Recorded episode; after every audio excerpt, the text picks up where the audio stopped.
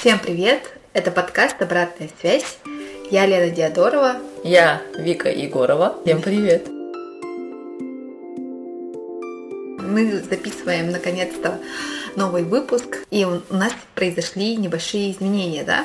По-моему, они большие. Как будто что-то меняется внутри, и внешнее окружение тоже подтягивается следом. Мы сегодня поговорим о работе. В целом, как поменялась наша работа или вообще полностью сменилась кардинальная сфера деятельности в связи с COVID-19 и вот этими карантинными страстями.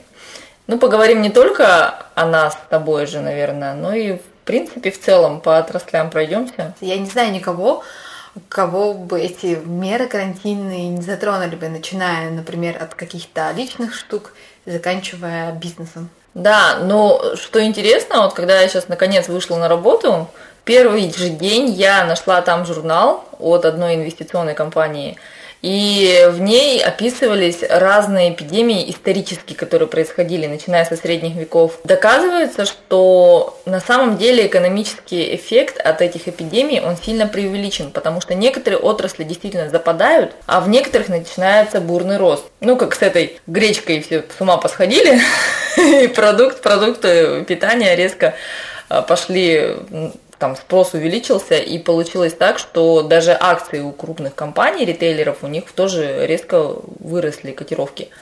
А в то время как вот, допустим, авиакомпании, которые в спокойное время хорошо жили и процветали, Сейчас вот у них все очень даже печально. А да что тут про гречку, надо про туалетную бумагу. Я просто здесь не была, я была как раз в Москве, когда это все началось, и там полки были вот пустые, мы прям заметили. Что туалетной бумаги. Да. да, туалетной бумаги не было, гречки, крупы, вот это все не было. Просто Но это паника. Полки. Да, вот я тоже поддалась панике, может быть, отчасти. Отчасти это ностальжи, ну и много разных факторов, в общем, скопилось. Я решила сменить работу. Прям вот, вот в двери стучится карантин, а Вика решила поменять работу, красотка. Да, помимо людей, которые добровольно на это пошли, есть люди, которых принудила ситуация. Это вот как раз моя ситуация, наверное, потому что до этого я занималась своими проектами и помогала своей знакомой в чайном магазине, когда она ушла в отпуск. И как раз-таки мы вынуждены были закрыться из-за того, что ну, торговые центры и магазины закрыли. Но у меня у подруги студия йоги, и она тоже закрылась. Хорошо, что у нее удалось э, договориться с арендодателем, что просто коммунальные платежи она будет платить. Она сейчас до сих пор платит эти коммунальные платежи за помещение, в котором сейчас не находится, не работает. Перешла она в онлайн, то есть ну, вот это приложение Zoom, которое, видимо, тоже разбогатеет на этом коронавирусе. Вот это приложение, она через него сейчас занимается онлайн-йогой. Я ее спрашивала, после коронавируса собирается ли она вернуться в студию. И продолжит ли она вообще онлайн вот это все? Она говорит, что такие вещи, как йога, дистанционно, это ну не то совсем. Я сама попробовала позаниматься, действительно не то. В студии гораздо лучше, там атмосфера и так далее, все вот это лучше.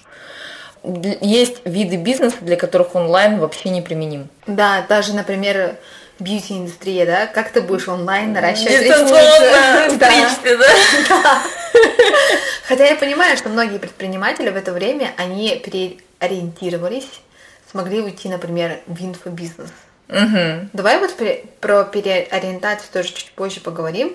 Вот когда я как раз работала в чайном магазине, там была девочка, которая а, работала стилистом по волосам.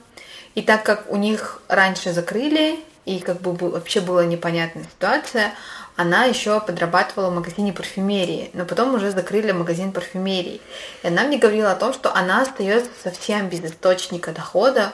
Да, очень многих людей коснулось вот это. Очень многие люди остались без своего источника дохода. Я статью читала. Там, по-моему, женщина, она парикмахер, и она как раз говорила о том, что вот я на какие деньги буду месяц жить. А между тем, карантин-то у нас не месяц был. И даже сейчас вот только-только открыли все. Мне кажется, просто получилось так, что люди все-таки обходили закон. Мне кажется, все равно у нас подпольно очень много чего продолжало работать и функционировать. Ты пользовалась когда-нибудь таким подпольным услугами? Ну, только пиво покупала. А услугами нет, не пользовалась. Но я же просто приехала только в апреле, и если бы у меня остались там контакты, допустим, с парикмахером моим, мне, кстати, порвалась иногда рука позвонить парикмахеру своему и спросить, что она там, может, приедет, сделает, все. Вот. Но я так просто не стала делать, не знаю почему. Не из-за ковида, просто так. Вот. А на самом деле, если бы я здесь жила, и у меня был, были, продолжались бы вот эти контакты тесные, то вполне я бы пользовалась вот этими услугами всеми подпольно. Тут я вспоминаю мэра итальянского города, который говорит, типа, если вас будут хранить, вам будет все равно, да, но у меня так совпало, что я еще и не работала вообще, и в офис мне не надо ходить, поэтому можно было бомжевать как хочешь вообще. А я сделала брови. Я, ну, как бы... Была Подпольно? Пред... Да, была предварительная запись, и просто меня одну приняли в салоне, и сделали, и все, как бы я потом пошла. Ну, я пока вот жива-здорова. А, я удлинитель купила. Пришла и купила удлинитель. Ты еще лифчик покупала по записи? Да, да, лифчик, да, лифчик по записи покупать, это вообще было мечта. Боже мой, боже мой. Мы а, подпольщики злостные. Я еще недавно слушала подкаст а, от Harvard Business Review. Они там говорили о том, что надо говорить не сколько вот именно о тех отраслях, которые пострадали, да, а именно о женщинах, которые пострадали, потому что именно в пострадавших отраслях работает большинство женщин, да. Ну, кто у нас официанты, повара, э, те же самые э, работники там сферы образования, сферы там услуг, да, продавцы, это же и мастера там бьюти индустрии, это же все в основном женщины, и именно они сейчас оказались в очень такой уязвимой жизненной ситуации. Я вообще не люблю делить на пол, расу, вероисповедание и так далее. В целом вообще. А я за то, чтобы проблемы называть своими именами. И тем более еще недавно английское научное издание тоже говорило о том, что вот во время карантина у них больше всего научных работ присылали именно мужчины, то есть процент мужчин, которые э, присылают свои научные работы, у них вырос, а процент женщин, которые им присылали, у них существенно сократился. Они объяснили это тем, что э, во время карантина многие женщины взяли на себя домашние обязанности по воспитанию детей, по их образованию, тогда как мужчины, они, ну, женщина их разгрузила, и они имели возможность сосредоточиться на, своих, на своей работе, и у них получалось плодотворно продолжать работать. Знаешь, я, по-моему, это уже говорила в каком-то подкасте, что вот этот Карл Маркс никогда в жизни бы свой капитал не написал, и Толстой тоже никогда бы в жизни «Войну и мир» не написал бы, если бы им пришлось э, готовить еду себе и ухаживать за детьми. Понимаешь? Ну, как бы мы так жили бы. Просто изначально биологические эти обязанности все равно на женщине. Ну куда ты денешься? Нет, мне кажется, не биологически, это просто социаль... социализация такая. Просто обществу было выгодно, что труд выполняет женщина, потому что они же рожают, и пусть они заботятся о своем потомстве, еще к ним, а давайте еще и готовить. Ну ты крольчихе еще... скажи, иди, крольчиха, там, добывай еду, а кролик пусть сидит с детьми. Такое ну, же потому, невозможно. Потому что ты имеешь в виду как бы биологически, да, но вот это вот кормить ребенка, например, во время грудного вскармливания. Но извини меня, готовить яичницу взрослому мужику, это что, природой заложено? Да, это же перегибы какие-то. Поговорим о тех, кто перестроился. Как ты думаешь, кто вот, как перестроился? Продукты. Люди ели, едят и будут есть. И у них очень, у нас очень такие привычки пищевые есть определенные. То есть если человек обожал суши по пятницам, он так и будет заказывать эти суши по пятницам, вряд ли они сильно пострадают. Ну, может быть, он просто перейдет в более дешевый сегмент суш. Может да, быть, да. И то у нас же очень много есть предприятий, которые не сокращали штат, даже продолжали выплачивать заработную плату. То есть на самом деле финансово просели те, кто работали на себя в основном предпринимателя. И такие балбесы, как я, которые написали заявление добровольно. Не вовремя. Давай мы... А, а как ты думаешь, какие вот меры поддержки есть? Может быть, ты расскажешь со своей стороны, со стороны безработного? Со стороны безработного? Какие меры поддержки были? А я расскажу о мерах поддержки, вот как э, у меня с предпринимательством было. На самом деле очень классно, что есть телеграм-канал Появился же он во время ковид, как раз вот карантина. И там очень полезная информация. Ну, на ИКТ она тоже размещалась, но в Телеграме как-то поудобней. И там я узнала, что есть э, такой сайт от службы занятости населения. И там можно зарегистрироваться в связи с COVID-19, можно просто, не предоставляя никаких справок, заполнить все свои данные и начать получать пособие. Я его заполнила, и девчонкам всем своим посоветовала. И девчонки у меня начали получать, ну там какие-то копеечки. А я что-то сижу и, и не получаю. Оказалось все из-за того, что Москва это страна в стране, и у них там отдельно свой сайт. И оказывается, с, одного сайта на другой сайт информация идет дольше, чем через почту России. В конце концов, мне его назначили, и оно в Москве на самом деле выше. На тысяч, наверное, 7. Порядка почти 20 тысяч в месяц выходит пособие у них. Очень... Это как зарплата в Якутске. Ну, как бы да, очень, очень, в принципе, неплохо, учитывая, что еще там есть другие какие-то некоторые источники небольшие дохода. Плюс родители могут помочь на данный момент. Как не стыдно, но все-таки родители помогают. Хотя почему должно быть стыдно? На то они и родители, честно говоря. Я своим детям тоже буду помогать. И э, что еще? Вот это пособие, которое на единовременное на ребенка. У меня Которые же... 10 тысяч? Да, у меня их двое. Очень вовремя оно пришло мне прям. А что ты сделала с этими деньгами, кстати? Мы их съели. Мы должны были их оставить на то, чтобы купить новый компьютер, но мы их съели. Ну, как бы я в долг взяла у детей, да, потом вернула. Ну, давайте я расскажу, как я предприниматель получала. Мне выдали 12 130 рублей, что ли, за апрель и май. Ну, вышло где-то 24 тысячи, из них 20 тысяч я потратила на оплату страховых сносов.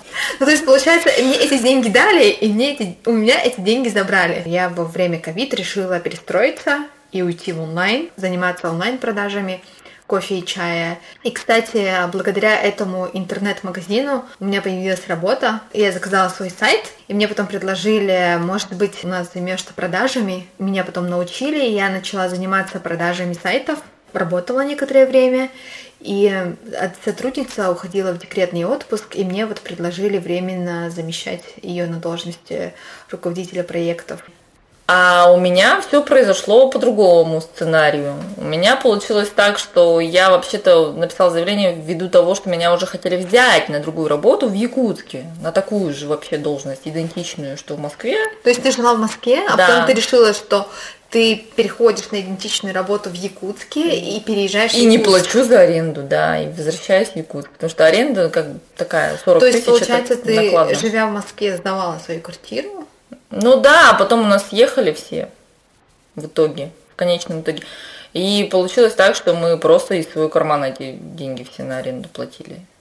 А так как появилась вакансия точно с таким же доходом здесь и точно таким же функционалом, я решила, ну, давай-ка я быстренько туда а, да, там же в основном в Москву же ты переезжала, потому что тебе нужен был опыт именно да, Да, я хотела путешествовать по России, проводить тренинги и э, заниматься обучением сотрудников. Да, в банковской сфере. Да, и здесь мне точно такую же вакансию предложили, даже с командировками те же самыми, теми же самыми. Все вот идентично, и зарплата такая же, все хорошо. Они как-то тебе сделали официальный джоб офер Нет, нет, там компания поменьше, гораздо меньше, чем так, в которой я в Москве работала, и поэтому они, видимо, процедуры у них какие-то недоделанные, и в итоге они с финальным оффером на меня не вышли, но документы забрали на СБ на службу безопасности.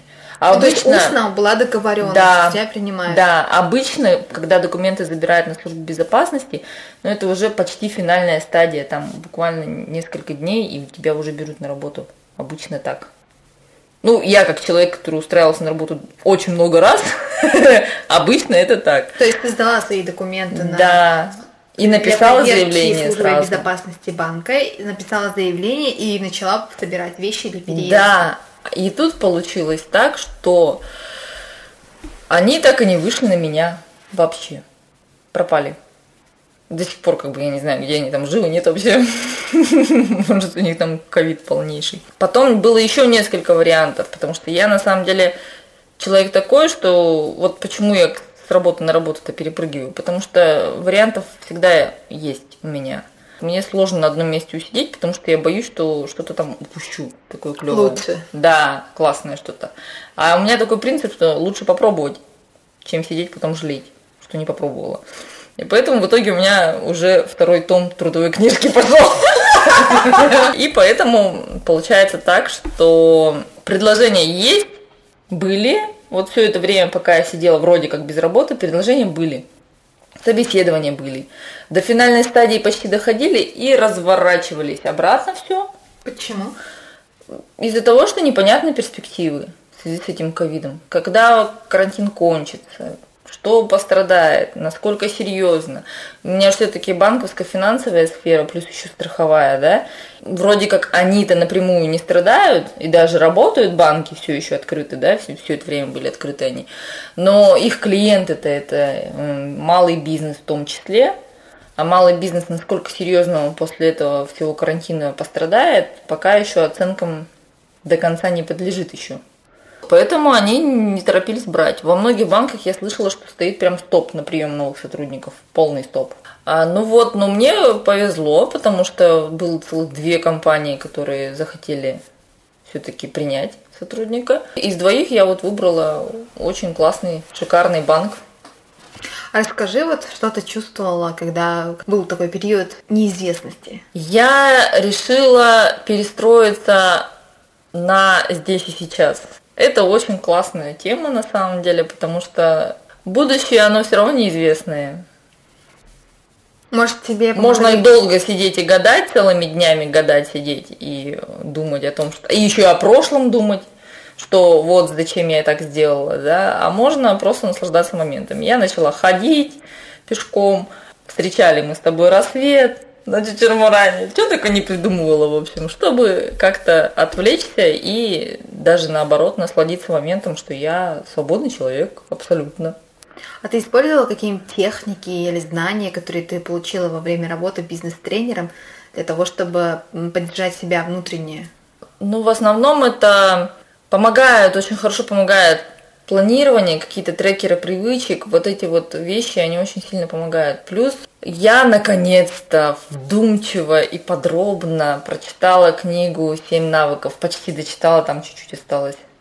Вот, я ее три года пыталась прочитать, и вот свершилось. Кстати, помнишь, я тебе рекомендовала разные книги, и ты все время говорила, да, они льют воду, да, они там все вокруг да около ходят, да, да ничего интересного в этих книгах да. нет. Но Кови... Мне, мне кажется, классно. это, знаешь, как раз у тебя был такой период, когда ты э, очень хотела быть бизнес-тренером, но ты не могла себе позволить, да, я пойду учиться, да, я стану бизнес-тренером, и из-за этого у тебя, может быть, было какое-то неприятие вот этих вот книг, там, других тренеров и так далее. Принимать своего внутреннего бизнес-тренера.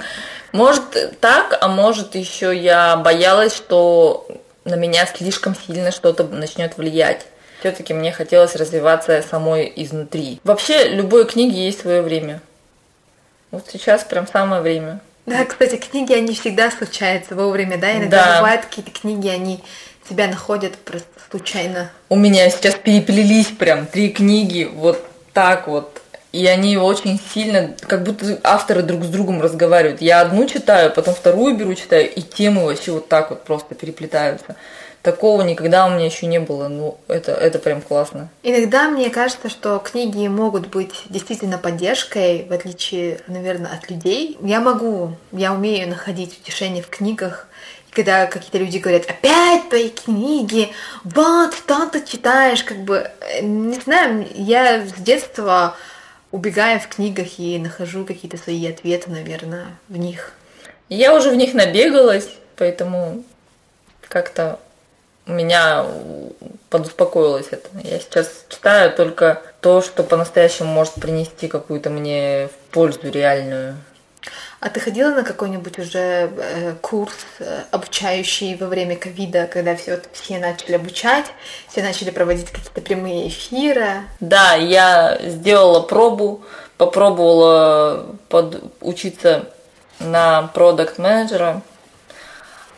Сначала, кстати, я вот фанат очного обучения. Мне очень не нравятся вот эти все заочные дистанционные вещи, потому что Наверное, не хватает, может, дисциплины мне. Может быть, мне, как экстраверту и человеку общительному, хочется еще и нетворкингом позаниматься на учебе. А когда ты дистанционно учишься, ты как-то сам по себе. Вот. И поэтому я очень на очное записалась, и в связи с ковидом все равно у меня не получилось ничего. Пришлось переписаться на, на заочное, на дистанционное обучение и сменить немножко настрой. Там курс очень интересный, классный, управление по agile. И тоже он перекликался вот с этой книгой «Семь навыков». Просто, ну вот как так? Даже вот это вот, допустим, утро, магия утра. Вообще один в один там некоторые слова прям повторяются. То, что Кови написал, и то, что он советует. Вообще один в один. Про вот этот один час в день, который ты посвящаешь тому, чтобы там саморазвитием заниматься. У меня 40 минут. Это было у Кови. Это же у Кови было изначально. То есть первоисточник это Кови, да, а все да. остальные уже пошли вот это вот. Да, и вот это э, слушание, которое эмпатическое слушание, внимательно там слушать человека и так далее. Это же все оттуда. Вообще просто я, я в шоке. Это какая-то прям это Библия бизнес-тренера такая, которую я не читала. Слушай, обычному человеку тоже, наверное, если вот он хочет преуспеть в жизни, то... Это любому человеку нужно. Обязательно, обязательно. Это просто вот книга, которая заменит сотни других, понимаешь? Сотни. Я, я честно, я сижу и я тебя не узнаю, потому что это такая кардинальная перемена у тебя произошла от, от того, что ты открылась, пошла навстречу себе, сказала, я хочу быть бизнес-тренером, тогда как ты работала, я помню, в одной крупной компании в Якутске, или даже до этого было, и у тебя совершенно другие какие-то разговоры были. А сейчас я вижу, что после вот всех этих, я не побоюсь сказать, наверное, каких-то испытаний, переездов, ты стараешься найти какие-то внутренние ресурсы, энергии в себе, внутри. Ты находишь ответы внутри себя. А раньше ты а, я как сушеный банан, у меня нет энергии, меня все задолбало. Вот. А сейчас ты, мне кажется, задаешься вопросами, почему тебе не нравится, что это такое, что ты можешь сделать. Какие-то вот эти вот маленькие дела, которые ты потом носишь трекер, да, и вот это вот все фиксируешь, или какие-то свои манифесты внутренние делаешь, они в итоге помогают тебе, это какие-то твои внутренние опоры. Опора должна быть внутри. Это очень странное здание, у которого сваи наружу, да? Это, мне кажется, один из признаков зрелой личности, да? Вот это да. вот внутренняя опора, потом еще финансовая устойчивость. Для меня это тоже признак зрелой личности, потому что сколько бы ты ни был развит духовно, но при этом не можешь себя финансово обеспечить и самостоятельно, да, принимать какие-то денежные решения и так далее, то не может быть речи о какой-то эмоциональной зрелости, что-то типа такое. И еще умение заботиться о себе в быту. Это тоже для меня признак зрелости человека. А для меня сейчас после вот книги главное самое, что показывает зрелость человека, это умение слушать и понимать другую сторону. Ну, то есть не, не Э, отстаивать свою точку зрения до конца идти, да, в этом плане, а пытаться понять своего оппонента, а потом уже даже не оппонента, своего собеседника понять, а потом уже говорить свою. Да, позицию. и вот здесь согласна с тобой, потому что недавно Юлия Сокольникова опубликовала у себя в Инстаграме, куда вот надо сыпать порошок в стиральную машину. Я понимала, что, ну, например, я стираю на машинке 17 лет, до этого я стирала вручную, и получается 16 лет своей жизни я сыпала порошок не в тот отсек. И я это делала с полной уверенностью, что я знаю, как это делается, да, и в итоге оказалось, что 16 лет я жила в каком-то вот этом вот невидении. Погоди-ка, в То какой есть, отсек надо? Я, э, самый первый, где вот циферка один. Да? Да, я тебе потом покажу. И, и точно так же, например, я могу чего-то не знать. И я могу ошибаться, знаешь, у нас в жизни очень много таких ситуаций, когда вот, ну, мы не знаем, куда сыпать порошок правильно, да, и мы, нас отпускают во взрослую жизнь без знания того, что куда сыпать порошок, что делать со своими деньгами, что такое безопасный секс, как строить отношения, как найти там своего человека и так далее, вообще как разговаривать и ладить с людьми. Без очень таких вот э, многих вещей нас выпускают, и потом от нас ожидается, что мы не будем совершать ошибок, что мы будем всегда принимать верные решения, что в итоге мы будем там успешны и так далее, но на самом-то деле это не так. нам нужно учиться всему вот этому вот, чтобы потом сквозь ошибки, неудачи, провалы приходить все-таки к какому-то результату. Так может в этом смысл и есть? Да, и вот то, что Вообще-то. ты сказала, что надо слушать и попытаться понять своего собеседника. В любом случае каждый имеет право на собственное мнение, почему нет? Но вот сейчас у меня переход к тому, чтобы не пытаться доказывать, во всяком случае, пока я до конца не пойму человека, с которым разговариваю. Потому что в его картине жизни, да, это как бы как раз-таки это и, и правильно и есть. Просто у него может быть модель стиралки другая.